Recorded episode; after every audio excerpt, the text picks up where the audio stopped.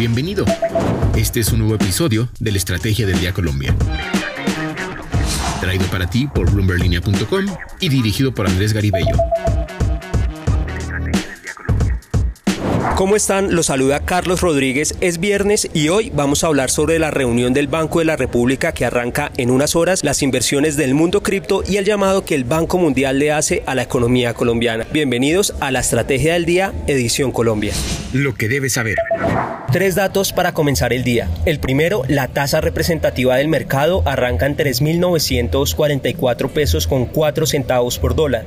El segundo, el Grupo Gilinski radicó las garantías para la segunda oferta pública de adquisición por el Grupo Sura.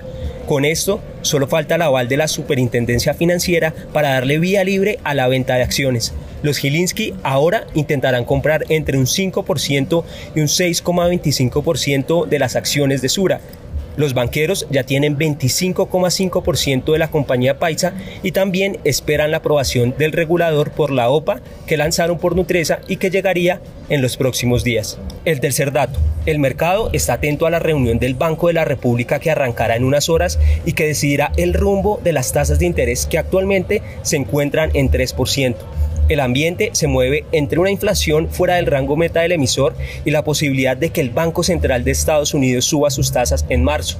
La encuesta de opinión financiera de Desarrollo indica que el 54,8% de los analistas espera que la tasa se incremente a 3,75%, mientras que el 31% prevé que se ubicará en 3,5%. Recordemos que en diciembre la inflación anual se ubicó en 5,62%. Voces Bloomberg Línea. En Colombia, los inversores están atentos al proceso electoral que se hará este año y que definirá las fuerzas que dominarán el Congreso y la presidencia de la República. William Maloney, economista jefe del Banco Mundial para América Latina y el Caribe, habló en Bloomberg Línea sobre las perspectivas que ve para el país este año. El economista advirtió que, aunque la economía se ha reactivado, Colombia puede hacerlo mejor. El proceso electoral todavía sigue muy difuso.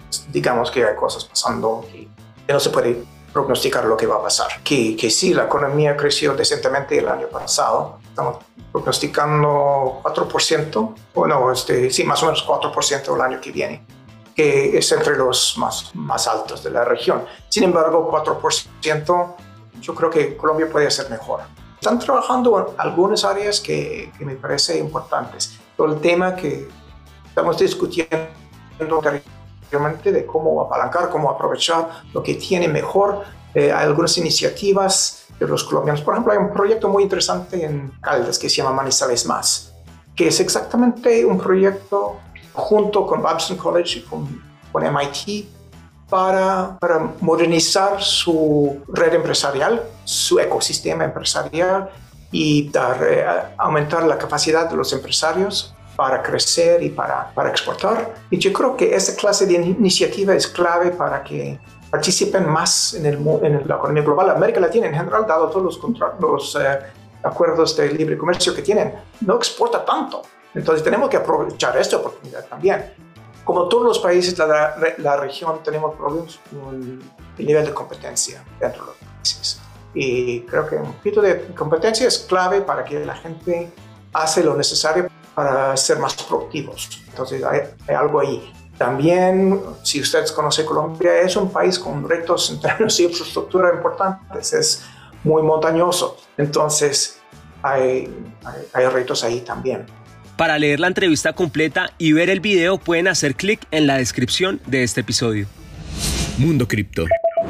El mundo cripto estuvo plagado de altibajos al ritmo de la volatilidad de los mercados. La posibilidad de que la Reserva Federal cambie de tono en su política monetaria ha afectado a las bolsas y el precio del Bitcoin no se ha quedado atrás. El lunes, la criptomoneda más grande por capitalización de mercado cayó por debajo de los 33 mil dólares, una pérdida de más del 50% desde su máximo de noviembre, lo que ha llevado a algunos analistas a señalar que los 30 mil dólares son el nivel de soporte clave.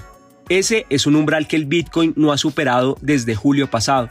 A la hora en la que grabamos este episodio, la criptomoneda cotizada sobre los 36.700 dólares con una caída intradida de 3,6%. Pero más allá del precio, la industria cripto continúa moviéndose. Binance, la plataforma de intercambios más grande de América Latina, se convirtió en patrocinador de la selección argentina en un acuerdo que tendrá vigencia por cinco años. Argentina es uno de los equipos de Sudamérica que ya tiene asegurado su pasaje al Mundial de Qatar 2022. En Europa, los herederos de Pablo Picasso anunciaron que llevarán una obra inédita del artista español al universo de los NFT.